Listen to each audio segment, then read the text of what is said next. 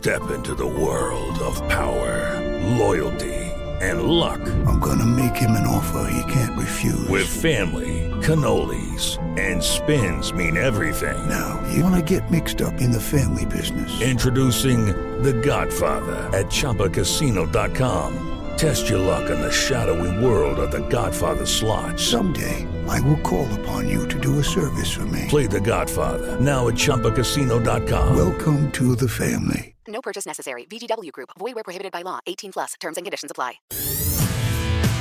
Esto es Espacio Deportivo Nueva Generación. Ernesto de Valdés, Oscar Sarmiento y Juan Miguel Alonso. Cada generación tiene su historia. Comenzamos.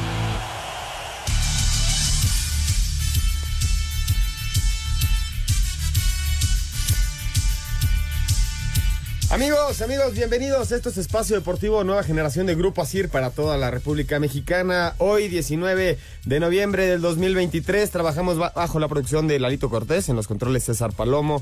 En redacción está Ricardo Blancas, Oscar Sarmiento, Ernesto de Valdés, su servidor Juan Miguel Alonso, para hablarles una hora sobre lo más destacado de la jornada deportiva de este fin de semana. Por supuesto, tenemos que mencionar lo del Checo Pérez que consigue el subcampeonato de pilotos de la Fórmula 1, el éxito más grande en la historia del deporte automotor en nuestro país y seguramente una marca que no vamos a ver romper en los próximos 100 años. Además, estaremos platicando acerca de Honduras frente a la selección mexicana. Le pegaron 2 por 0 en Tegucigalpa al Tri. Y también estaremos platicando acerca de la selección sub-17 que está en el Mundial allá en Indonesia, la actividad de la Liga MX femenil y mucho, mucho más. Te saludo con el gusto de siempre, mi querido Ernesto de Valdés. ¿Cómo estás, Ernesto? ¿Cómo estás, Juan? Qué gusto saludarte. Fuerte abrazo a todos eh, por allá, por supuesto, a Lalito, a César, a Ricardo. Muchas gracias por, por el apoyo, como siempre. Y también añadir, Juan, el tema de la Liga de Expansión, porque ahora Cancún está derrotando dos por uno a Yucatán y con esto Cancún, que fue el mejor equipo de la Liga de Expansión, se está metiendo a semifinales. El día de ayer ya lo logró el Atlante y también lo logró, lo, lograron los Leones Negros de la UDG.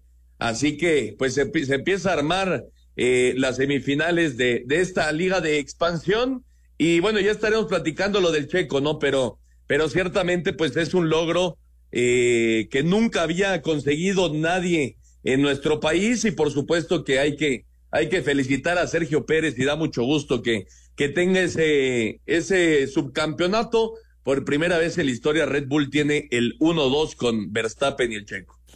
Yo sé, Ernesto, que querías meter con calzador la victoria de, de tu Atlante 4-2 sobre Cimarrones. Pero parece que hoy no vino a trabajar Oscar Sarmiento, ¿verdad? No lo mencionaste, Ernesto.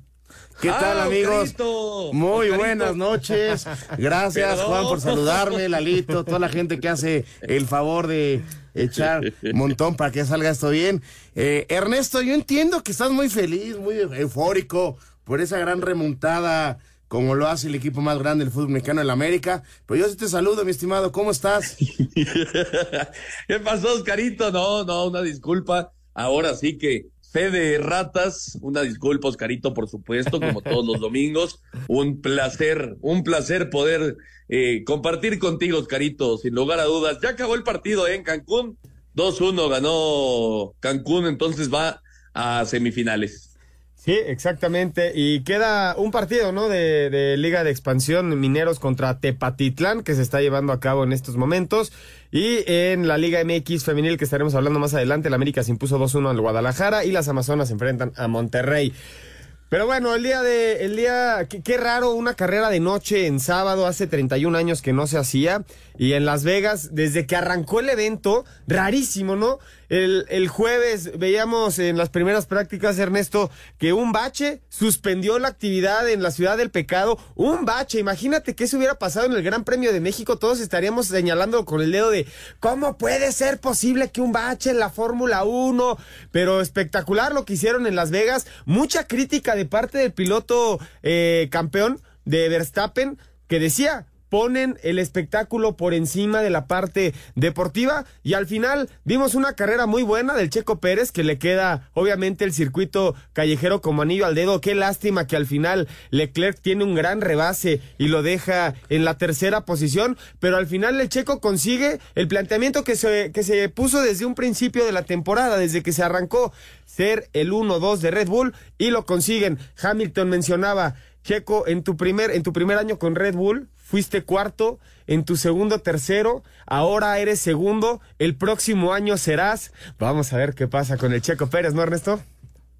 Sí, sí, correcto. Eh, le queda un año de, contrato todavía Sergio, así que pues parece que va a, a, mantenerse, ¿no? Para la próxima temporada en Red Bull y por qué no, pues soñar, ¿no? Con el, con el campeonato mundial eh, sí, Verstappen muy crítico, ¿no? Desde el principio con este Gran Premio de, Las Vegas, pero bueno, acabó con una, con una sonrisa y, y sí, increíble ese, esa situación en la práctica uno con el tema de, era una alcantarilla, ¿no? Se abrió ahí una alcantarilla que no, eh, pues no le pusieron cemento como debería, no, no, no sé qué, qué fue lo que sucedió. Afortunadamente quedó nada más eh, en una anécdota para, para Carlos Sainz, el piloto español que fue justamente el que pasó por encima. Pero bueno, la carrera al final también fue muy criticado el circuito de, de si eh, tenía las regulaciones de Fórmula 1, qué circuito callejero, que, que la situación de, de la esfera, la famosa esfera, que si iba a afectar a los pilotos. Al final, Juan Oscarito, me parece, me parece que fue probablemente el gran premio más espectacular de la temporada, con muchos rebases, muchas situaciones. El checo se puso en la primera posición y cuando viene el safety car, pues ahí entonces sí todos pensábamos, ¿no? Que podía venir la victoria, pero bueno, Verstappen es el más rápido de todos y por mucho regresó para llevarse el, triunfo y después sí, ¿no? En la última vuelta, Charles Leclerc eh, logró el rebase en contra del Checo Pérez y eso creo que deja un poco de, pues digamos, de, de sabor agridulce, ¿no? Porque eh, estaba la mesa puesta para que el Checo quedara en segunda posición, pero bueno, con, con la tercera posición y con Lewis Hamilton acabando en la séptima, le, le alcanza ya entonces a, al mexicano para, para ser subcampeón mundial. Yo insisto, es eh, un hecho histórico para nuestro deporte. Habrá quien no le parezca así, quien discuta que eh, Checo Pérez tendría que estar mucho más holgado y, peleando siempre por, por las carreras. A mí me parece que lo que ha hecho el mexicano, pues ahí quedará marcado en la historia y ojalá, ojalá que sean muchos, muchos años más para el Checo en la Fórmula 1. Sí, suma su podio número 35, no terminaba dentro de los tres primeros desde el Gran Premio de Italia en septiembre. Y Oscar mencionaba Ernesto el Gran Premio más espectacular, el más espectacular del año con, con, temas de producción y en la ciudad que representa, yo, yo me sumo a ese comentario, pero creo que el ambiente, a pesar de lo que se vivió y la mala carrera que tuvo, el ambiente en México también fue espectacular. Sí, no, lo dices muy bien, ¿no? Y, y, y más para nosotros, ¿no? Lo que representa que, que Checo Pérez venga a su país a a correr. Eh, desgraciadamente lo mencionas muy bien, ¿no? Lo, lo que pasó esos 17 segundos eh, de competencia para el checo en el, eh, aquí en el Gran Prix de, de, México, ¿no? me parece importante lo que hace Checo Pérez. Yo no lo sigo poniendo y lo catalogo como el mejor quinto deportista mexicano en ese top, peleando eh, uno de los dos, tres primeros lugares por lo que está haciendo, por la historia, ¿no? Incluso ayer en la, en la carrera me parece, eh, por momentos siendo primer lugar, después cuántas vueltas en segundo y esa última vuelta en las últimas curvas cómo le arrebata eh, ese, ese, segundo lugar, ¿no? Pero me parece que cumple, cumple en lo expectativo como tú lo decías, ¿no? Ser segundo, porque ser primero está muy complicado por el que tiene adelante. Hay que voltear a ver lo que hace el Checo Pérez y es resarcir esos 17 segundos de competencia en tu país donde muchos pensaban se va a caer, Hamilton lo va a alcanzar, te viene persiguiendo un tipo que es siete veces campeón mundial, aguantas la presión en Brasil, sac, le metes el pechito a las balas en Las Vegas y con una carrera pendiente que es Abu Dhabi, que es donde termina todo el próximo domingo 26 de noviembre, el Checo Pérez consigue el subcampeonato del mundo y el, la primer 1-2 para Red Bull en la historia de la escudería.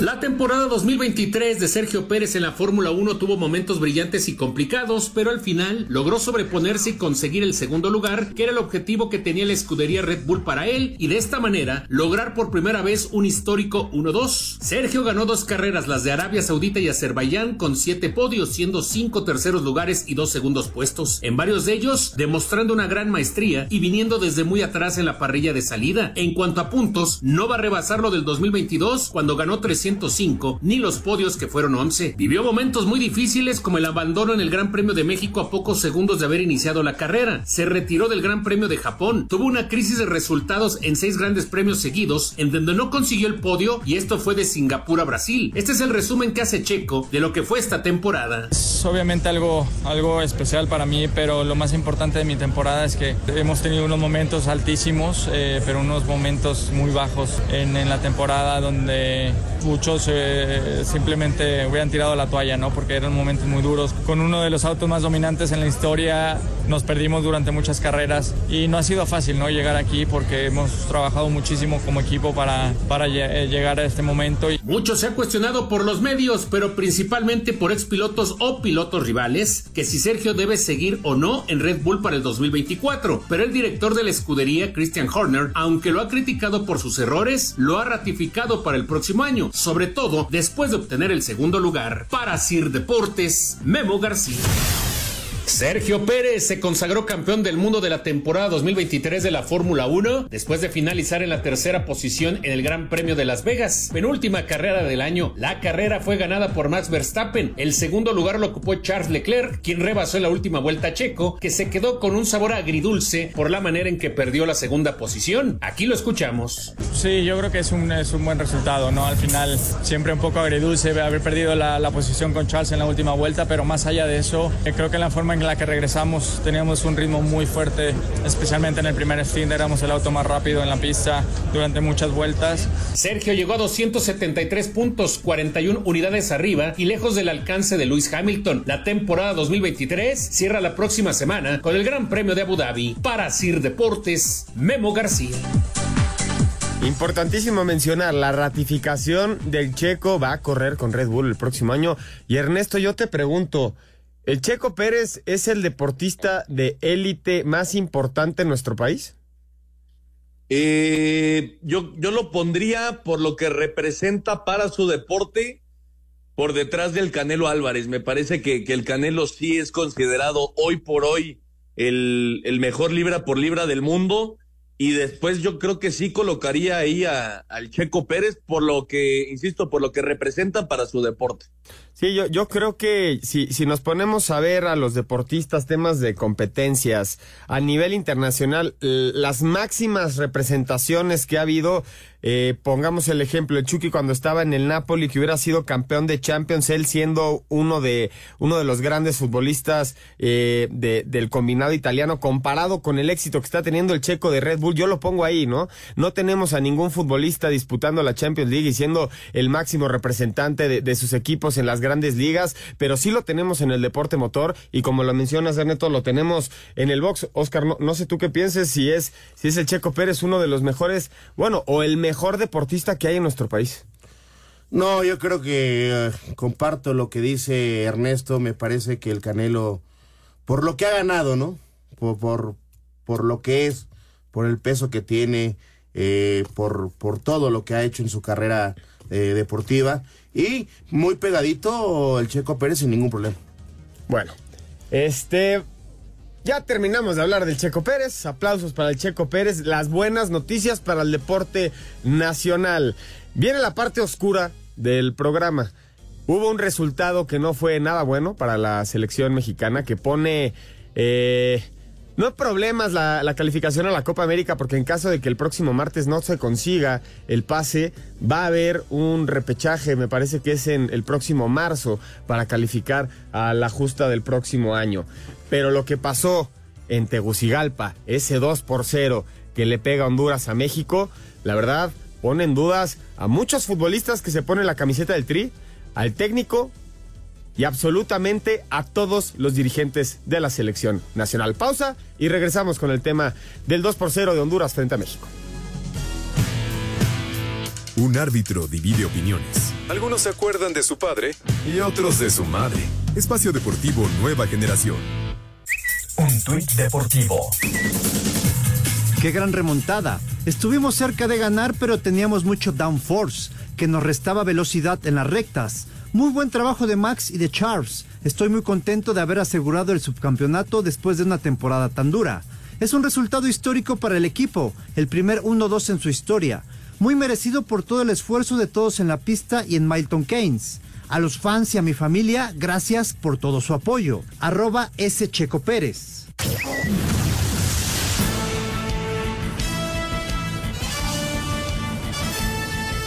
Regresamos a Espacio Deportivo Nueva Generación con el tema de la Liga de Naciones de la CONCACAF. La búsqueda del boleto para la Copa América Honduras recibió a la selección mexicana en Tegucigalpa y Anthony Lozano al 30 y después Brian Roches al 72. Le dieron la victoria al equipo Catracho 2 por 0 ante la selección mexicana. Malas noticias de arranque. La lesión de Guillermo Ochoa por parte del conjunto del tricolor. Número 2, el, el, nivel que presentaron los centrales de, de, de, la selección mexicana, Johan Vázquez, César Montes, Jorge Sánchez, hablar de Edson Álvarez, que también le hacen la jugada en el segundo gol, no pudieron contener a los catrachos. Y en la parte ofensiva, ni el Chucky, ni Jiménez, ni Orbelín Pineda, ni Raúl Jiménez cuando entró de cambio, ni Uriel Antuna, ni Quiñones le pudieron cambiar la cara al conjunto de México en un partido donde parecía que iba a perder México desde el primer tiempo, después de recibir el gol al minuto 30, nunca hubo un empuje de la selección para ganar el partido. Y en un y en un juego, mi querido Oscar, donde se esperaba la victoria de México porque todo mundo en la previa decía, este Honduras no es el Honduras de los 2000, de aquel 2001, 2002, 2003, donde estuvo, eh, de hecho, en la Copa América elimina a Brasil y pasa a las semifinales. Este Honduras que era dificilísimo irlos a visitar, era un Honduras que en el papel teníamos que ganar el partido, veníamos de un 2 por 2 frente a Alemania que decíamos, no, esta selección del Jimmy Lozano convence, los futbolistas sí son materia prima para disputar, pero la realidad es que nosotros mismos somos los que esperamos más de lo que la selección puede dar. A ver, me parece, hay que decirlo como es, me parece que el partido de Honduras versus México fue un partido muy malo para la selección mexicana. Si nos vamos a, al tema de estadísticas, Honduras tuvo 12 remates contra 8 de la selección mexicana, ¿no? El remate es claro al arco 6 contra 2. O sea, desde, desde ahí eh, lo ponemos, ¿no? Eh, posición de balón, tuvo más Honduras. O sea, si, si lo analizamos de esa manera, me, me, llama la atención, ¿no? El resultado está por algo. ¿Qué dejaste de hacer? Esa es la pregunta, ¿no? Ya mencionas de, eh, el tema de Ochoa, que sale lesionado muy temprana. No sé por qué también se tardan tanto para hacer el cambio. Eh, sí, otro... raro ahí porque el, eh, Ochoa pide el cambio y el cambio se hace minutos después. No sé si porque Malagón no estuviera listo para seguir al campo luego, luego, pero cuando te piden el cambio es, es, es una lesión, hay, hay, que, hay que atenderla. Exactamente. Y, y, el otro lado, yo no entiendo, si ya está llevando a, a Quiñones a, a la selección, el, el, el tipo viene con ritmo. ¿Por qué no lo metes? Ernesto, ¿debería de haber iniciado Quiñones? Híjole, ya, ya sabiendo el resultado del partido y cómo se comportó la selección mexicana, pues posiblemente, ¿no? Eh, un tipo que, que con tiempo y, y, con minutos, pues sí te puede hacer una diferencia. Pero lo cierto es que ingresó y tampoco hizo nada, ¿no? Nadie de la selección mexicana hizo absolutamente nada. Me atrevo a decir que es la peor actuación de la selección mexicana posiblemente en los últimos 10 años. O sea, fue eh, te pasó por encima completamente Honduras. Ya decías, la central con Vázquez y Montes, lentos, sin ningún tipo de, de, coraje para ir a pelear los balones. Si no, si no es por Malagón, eh, el resultado pudo, pudo, pudo, haber sido más abultado, ¿eh? porque Malagón sacó un par mano a mano. Eh, por las bandas Gallardo y Sánchez, absolutamente nada, ni para adelante ni para atrás. Edson Álvarez muy fallón en los pases. Luis Romo también muy lento. El Chiquito Sánchez eh, también eh, sin, sin, sin ayudar ¿no? a los de adelante. Y bueno, ya lo de Orbelín, lo del Chucky y, lo de los dos centros delanteros, los, los Jiménez, Santi y, y Raúl, pues sí. eh, creo que si no les llegan balones, entonces pues no hay forma, ¿no? De, de, de hacer un análisis sobre, sobre un centro delantero que no tiene ni siquiera la posibilidad de tener eh, un balón dentro del área para rematar. La selección mexicana hizo un remate a portería en todo el partido y fue un remate muy sencillo a las manos del portero por parte de, de Raúl Jiménez. Eh, es un golpe fuerte, sin lugar a dudas. La selección obviamente pues todavía va a tener la oportunidad el martes de darle vuelta acá en el Estadio Azteca y ojalá que se vea pues una cara completamente diferente, pero sí es alarmante, ¿eh? porque estamos a poco menos de un año para que se, un poco, sí, un poco menos de un año para que se juegue la Copa América. Yo estoy seguro que la selección tendrá que estar, pero, pero a mí me parece que el día de ayer sí fue una de las peores actuaciones en la historia de la selección mexicana. Sí, sí, sí, tienes toda la razón, Ernesto, pero aquí Oscar piensa diferente. Él cree que se podría complicar la calificación el próximo martes. Por supuesto, si jugamos como lo, lo, lo estamos analizando, o sea, realmente tienes eh, tu poderío y no tienes una, una sola llegada en 90 minutos clara de gol, me parece que esté en duda la calificación. ¿Por qué?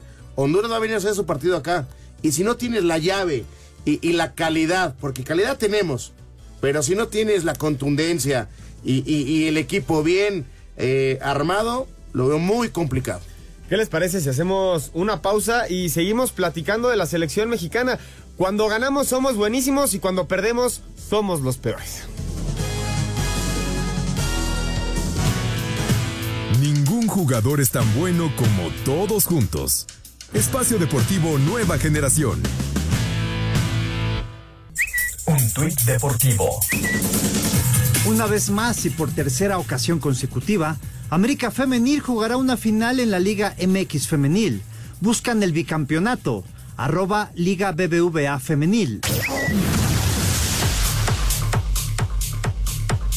El guardameta de la selección mexicana de fútbol, Guillermo Ochoa, quien por cierto salió de cambio al minuto 21 por lesión en la derrota 2 a 0 ante Honduras, esto tras un choque con el delantero hondureño Anthony Lozano, habló sobre este resultado en el partido de ida de los cuartos de final de la Liga de Naciones de la CONCACAF. En términos generales, yo creo que el equipo no se sintió cómodo en ningún momento del partido, eh, no tuvimos ese ritmo y esa tranquilidad y ese manejo de balón que lo teníamos en otros, en otros juegos. Por supuesto, jugar aquí en Centroamérica, eh, en Honduras, siempre, siempre es complicado. Luego de realizarle una resonancia magnética y rayos X, se confirmó que Ochoa presenta un esguince acromioclavicular derecho y edema de músculos periarticulares de hombro derecho, por lo que se perderá el partido de vuelta de este martes en el Azteca. Ante esto, Jaime Lozano decidió llamar al guardameta de los Pumas, Julio González, a Sir Deportes Gabriel Ayala. Con goles de Anthony Lozano y Brian Roches, Honduras derrotó 2 a 0 a México en el estadio Chelato Uclés de Tegucigalpa en el partido de ida de los cuartos de final de la Liga de Naciones de la CONCACAF, en un encuentro donde el arquero Guillermo Ochoa salió de cambio al minuto 21 por una lesión en el hombro derecho tras un choque con el mismo Anthony Lozano y donde Julián Quiñones debutó entrando de cambio al 73 por Eric Sánchez. De la derrota habla el técnico nacional Jaime Lozano. Hoy Honduras hizo lo que tenía que hacer, hizo lo que venía a hacer, fueron superiores, ahí está el marcador, fueron contundentes y a nosotros nos costó muchísimo. Creo que el primer tiempo no, no supimos encontrar a los jugadores que tenían mayores posibilidades de hacerles daño y después buscaremos mejorar, seguramente lo vamos a hacer porque falta un partido, porque vamos a casa, porque sabemos que vamos a tener el apoyo como ellos lo tuvieron aquí y, y bueno, seguramente haremos un mucho mejor partido que hicimos hoy. El partido de vuelta se jugará el próximo martes en el Azteca a las 8.30 de la noche. Así, Deportes Gabriel. El portero de los Pumas, Julio González, ha sido llamado a la selección mexicana para suplir a Guillermo Ochoa, que en el juego frente a Honduras salió lesionado del hombro derecho. El delantero del tricolor, Irving Lozano, dice que anhelan la revancha frente al cuadro catracho. En lo personal creo que sí, eh, yo creo que tienes esas ganas de poder tener una cancha buena en nuestra casa y, y bueno, eh, creo que es una buena oportunidad. Así es siempre, ¿no? Así es siempre, creo que no es nuevo, muchos jugadores de, de nosotros no habían tenido la oportunidad de jugar un partido así, así es, ¿no? Es un aprendizaje y bueno, creo que muchos de mis compañeros entendieron cómo, cómo es esto y bueno, ahora a seguir el siguiente paso. ¿no? Para Sir Deportes, Memo García.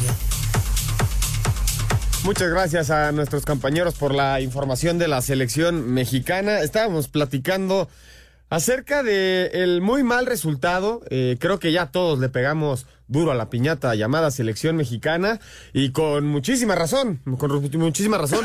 ¿Qué viene para, para el tricolor, eh, eh, Oscar? A las ocho y media el próximo martes México se juega el pase a la Copa América recibiendo a la selección Catracha eh, con un 2-0 en contra con un planteamiento que no convence y que cada vez se duda más de, lo, lo, mencioné cuando introduje la nota, del técnico cuando perdemos siempre está en tela de juicio su, su continuidad. Eh, volteamos a ver a los futbolistas y decimos, esta generación no tiene madera para competir a altos niveles ni llevar a la selección a donde debería estar por la afición que tiene y el apoyo eh, financiero que recibe. Y tres, los dirigentes de la selección nacional que eh, siempre con emotivos mensajes intentan eh, maquillar un poco este, este catastrófico paso en el que está la selección y tapar la crisis que dejó el Mundial de, de Qatar, que esa es la realidad y el actual paso de la selección está en eso, no hemos salido del hoyo en el que nos metimos eh, en Qatar, el Jimmy está haciendo lo propio, yo no creo que cambiar al técnico sea la solución, Oscar. No creo que, es, que esa sea. Puede venir Pep Guardiola a dirigir a, México y la materia prima con la que cuenta es justamente la que le impide, yo creo, el nivel de competencia y sacar este tipo de resultados. Este, este resultado yo creo que sí tiene una responsabilidad mayor el futbolista, Oscar. A ver, vamos a ponerlo eh, eh, en la mesa. Me parece que sí, hay que decirlo, eh, se está fracasando en la selección mexicana. Los resultados lo están avalando. Cómo, cómo estás terminando el año, cómo lo empezaste, sin pies ni cabeza, es una realidad. En, dentro de la cancha, con cuerpo técnico, directivos, eh, en la federación. Me parece que sí es un tema importante y ya es una sacudida muy, muy fuerte, ¿no? Eh, el tema importante aquí es, me parece que estamos tranquilos, si lo podemos decir, porque si tú mencionas lo que, lo, los que jugaron, eh, cómo están jugando en sus equipos, cumplimos y tienes que ganarlo sin ningún problema. Pero ¿qué está pasando cuando se pone la playera verde? Sí, hablamos de Santi cada semana, Ernesto, de que hace muchísimos goles con el Feyenoord y que marca diferencia en Europa y que tuvo un gran partido de Champions League, pero la selección no se ve y tampoco se ve al Chucky Lozano y tampoco se ve a Raúl Jiménez que está en la Premier League y no vimos el buen desempeño que sí vimos en partidos anteriores de los centrales Johan y Montes. Yo, insisto en el tema del centro delantero, Juan, y, sin sin afán de, de, quitarle o restarle algo de culpa a estos jugadores porque pues son parte del equipo, ¿no? Y son parte de los que tuvieron una pésima actuación, pero si Santiago Jiménez o Raúl Jiménez, que también ingresó, no tienen un solo balón eh, a modo dentro del área, pues es muy complicado, ¿no? Eh, no es fácil hacer goles si no, si ni siquiera genera tu equipo. Sí, la crítica creo que va más hacia el Chucky Lozano, que ha quedado a deber, muchísimo con la selección mexicana, ¿no? Eh, no, no, no quiero decir que vive de un gol ese de Alemania, pero, pero el Chucky, pues en, en selección mexicana, algunas de cal y, eh, perdón, muchas de cal y pocas de arena, ¿no? Esta es una, una realidad. Eh, intentó poner a, a, Orbelín Pineda y sentó a, a Uriel Antuna, el Jimmy Lozano, que venía siendo de lo mejor de la selección mexicana, o por lo menos Así lo demostró en el partido eh, amistoso contra Alemania. Eh, creo que en el centro del campo Luis Romo ya empieza a sobrar un poco y no utilizas a Luis Chávez, que está pasando por un buen momento en Rusia, que ya empezó a hacer goles. Creo que hay, hay algunas cosas ahí eh, que, el, Jimmy Lozano pudo haber cambiado, pero lo cierto es que, que posiblemente la cara de la selección mexicana pues hubiera sido la misma, ¿no? Eh, no hubo carácter, no hubo personalidad, no hubo alguien que, que se echara el equipo al hombro y así pues es, es muy, muy complicado. Yo espero que el martes haya una cara totalmente diferente, eh, obviamente eh, estando en, en, casa y con el apoyo de, de tu gente, pues tiene que, que servir.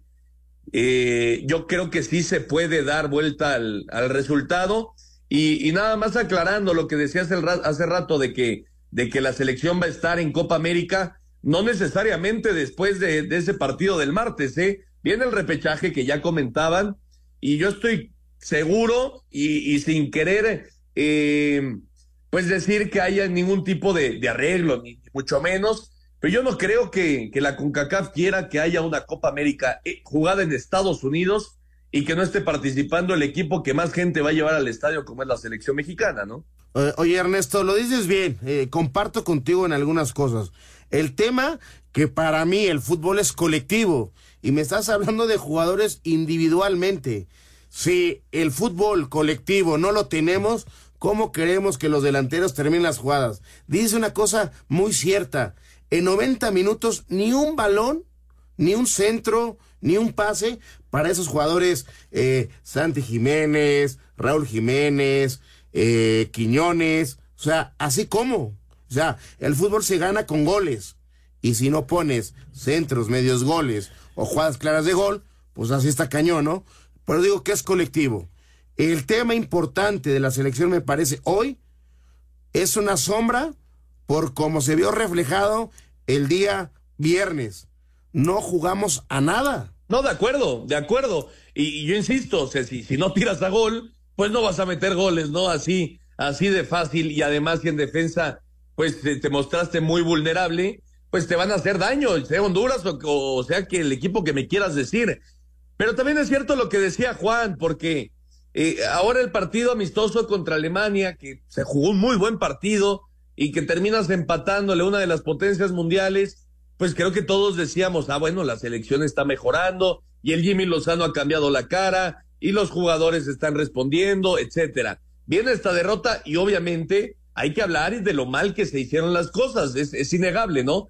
Pero ¿qué pasa si el martes le das la vuelta y ganas 4-0? Entonces, eh, sí hay que hacer un análisis, estoy completamente de acuerdo, ya lo dije, creo que es de los peores partidos en los últimos 10 años para la selección mexicana, pero, pero también eh, cuando, cuando lleguen los resultados, pues tampoco tampoco nos pongamos a volar, ¿no? Porque ahí es donde más duele la caída. Yo, yo estoy completamente de acuerdo contigo, Ernesto. La, la memoria deportiva suele ser muy corta y solemos acordarnos de los últimos 90 minutos que vimos.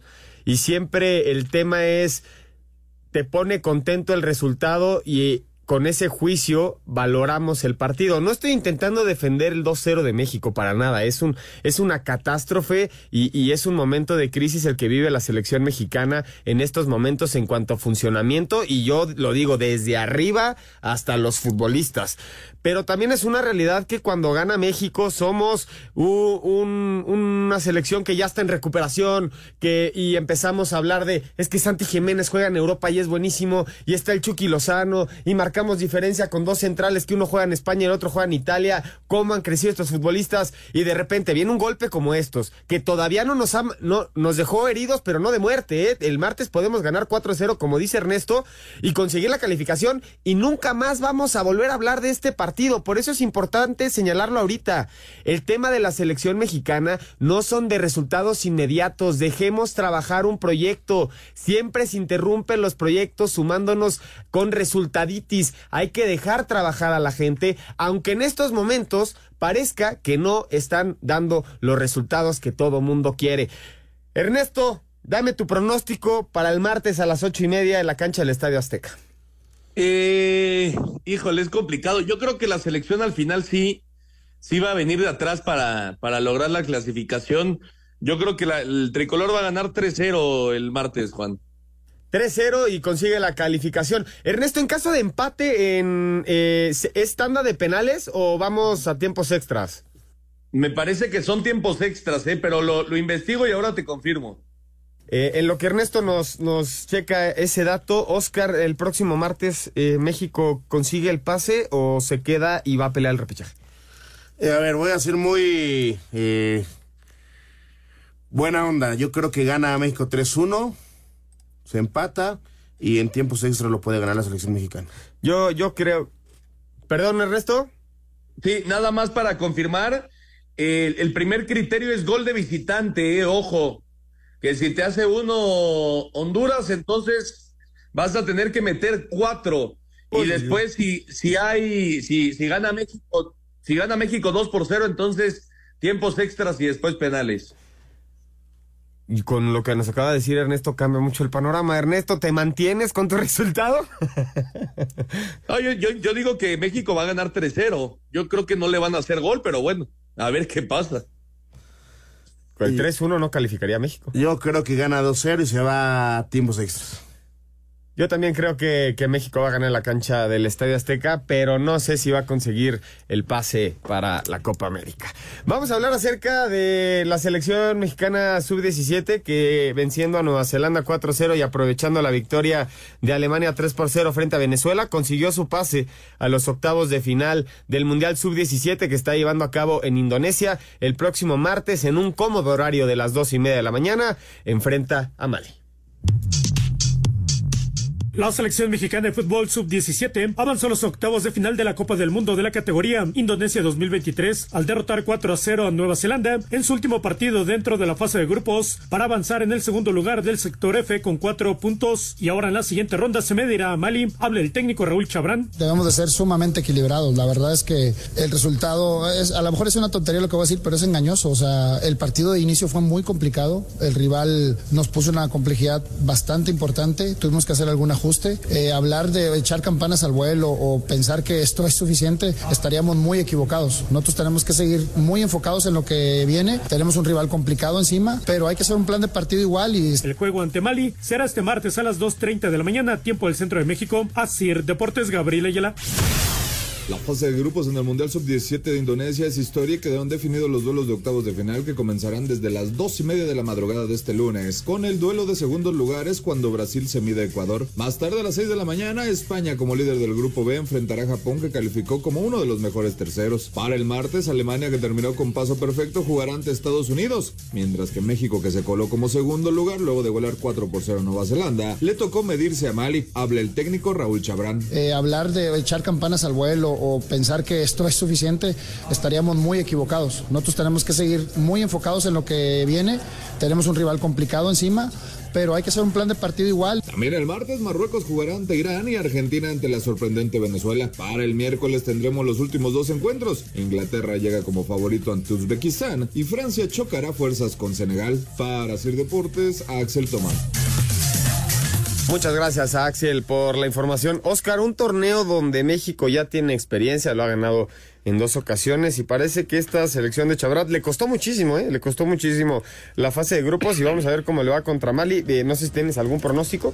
Yo creo que gana, eh, es un, una nueva selección, no, no, vamos a olvidarnos hasta cierto punto de lo que hicimos, esos dos campeonatos que tenemos con la selección sub-17. Sí. Eh, me parece que se puede, se puede dar sí, pero yo veo más, a otras selecciones más fuertes todavía. ¿eh? Sí, yo, yo también. Vimos a Alemania muy, muy fuerte en fase de grupos. Ernesto, el pronóstico que tienes para la selección sub-17 de México, me parece que contra Mali pasa, pero se va a empezar a, a, complicar a partir de cuartos de final.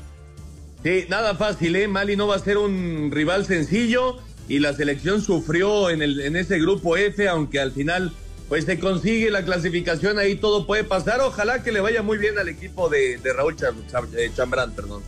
Sí, vamos a hacer una pausa y regresamos para platicar acerca de la Liga MX Femenil y lo que se viene, se va a jugar el play.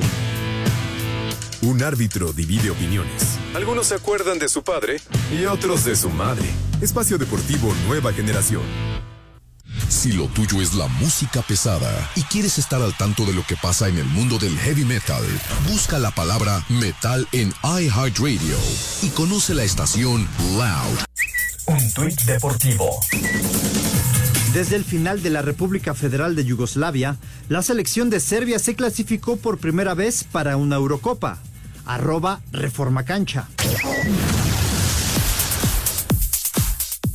La eliminatoria de la Eurocopa llega a su desenlace y este lunes se disputarán los últimos partidos que nos definirán quiénes estarán en Alemania el próximo año, por lo que todos los duelos se disputarán a la 1.45 de la tarde, tiempo del centro de México. Inglaterra ya con el primer lugar del grupo amarrado visitará a Macedonia del Norte, mientras que Italia enfrentará a Ucrania, ambos con 13 puntos, por lo que el ganador avanza y el perdedor se despide, aunque el empate favorece a los italianos. Habla el técnico Luciano Spalletti.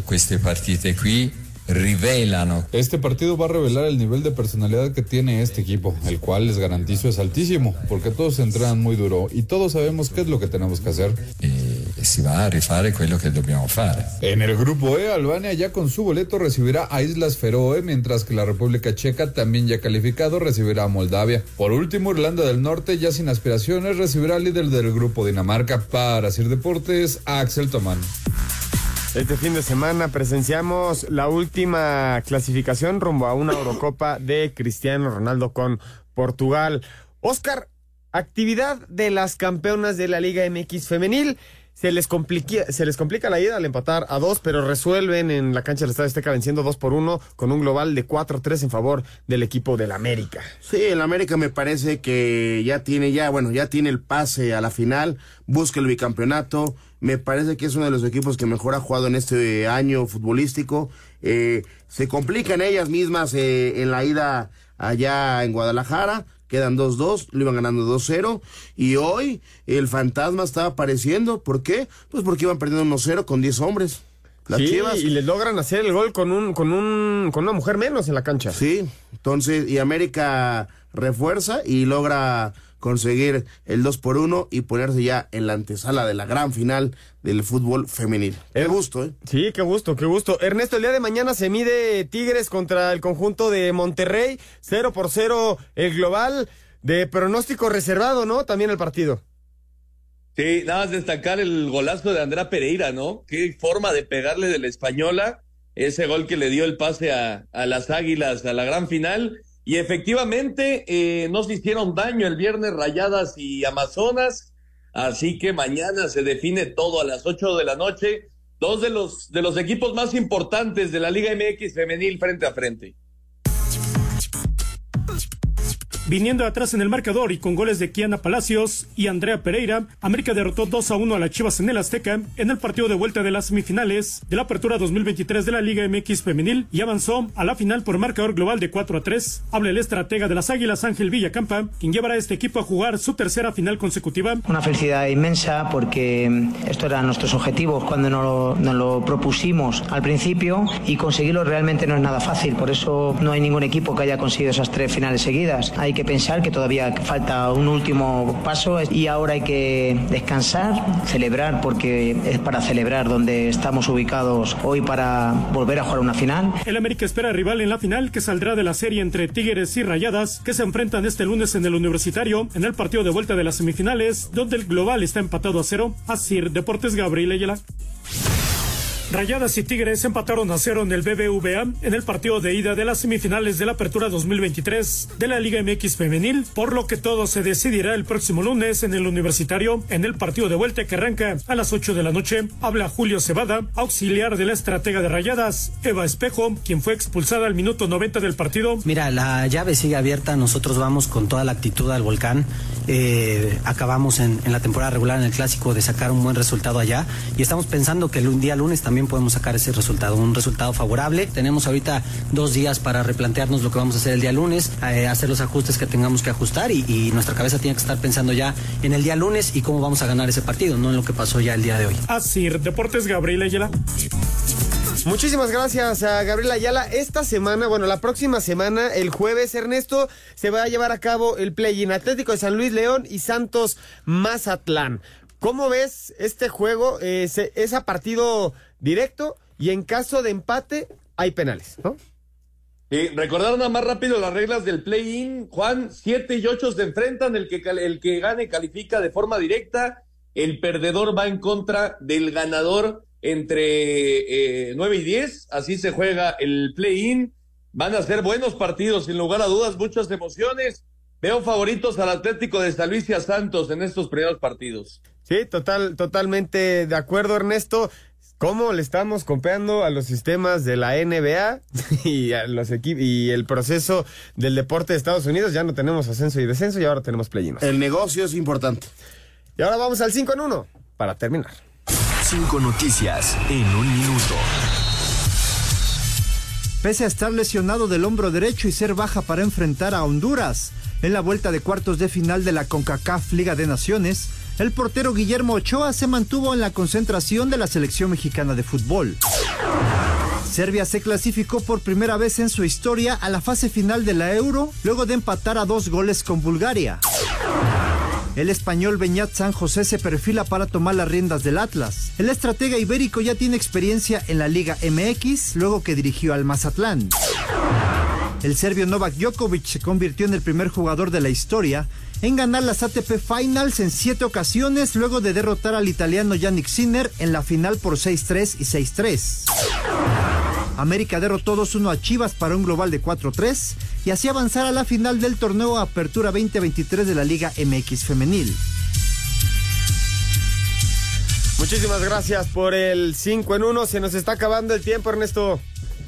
Vámonos, Juan. Eh, Minnesota está a punto de anotar, así que se va a poner el juego por lo menos empatado en el Sunday Night y mañana Chiefs Eagles, el Monday Night de la NFL, la repetición del Super Bowl 57. Que esté muy bien.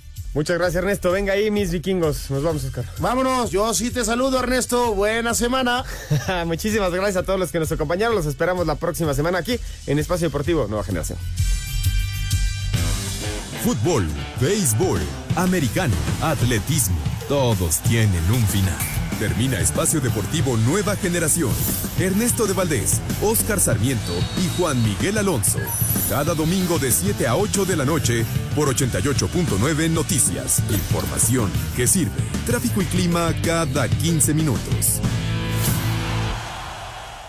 Hello, it is Ryan, and I was on a flight the other day playing one of my favorite social spin slot games on chumbacasino.com. I looked over the person sitting next to me, and you know what they were doing? They were also playing Chumba Casino. Coincidence? I think not. Everybody's loving having fun with it. Chumba Casino is home to hundreds of casino style games that you can play for free anytime, anywhere, even at 30,000 feet. So sign up now at chumbacasino.com to claim your free welcome bonus. That's chumbacasino.com and live the Chumba life. No purchase necessary. Group. Void prohibited by law. See terms and conditions. 18 plus.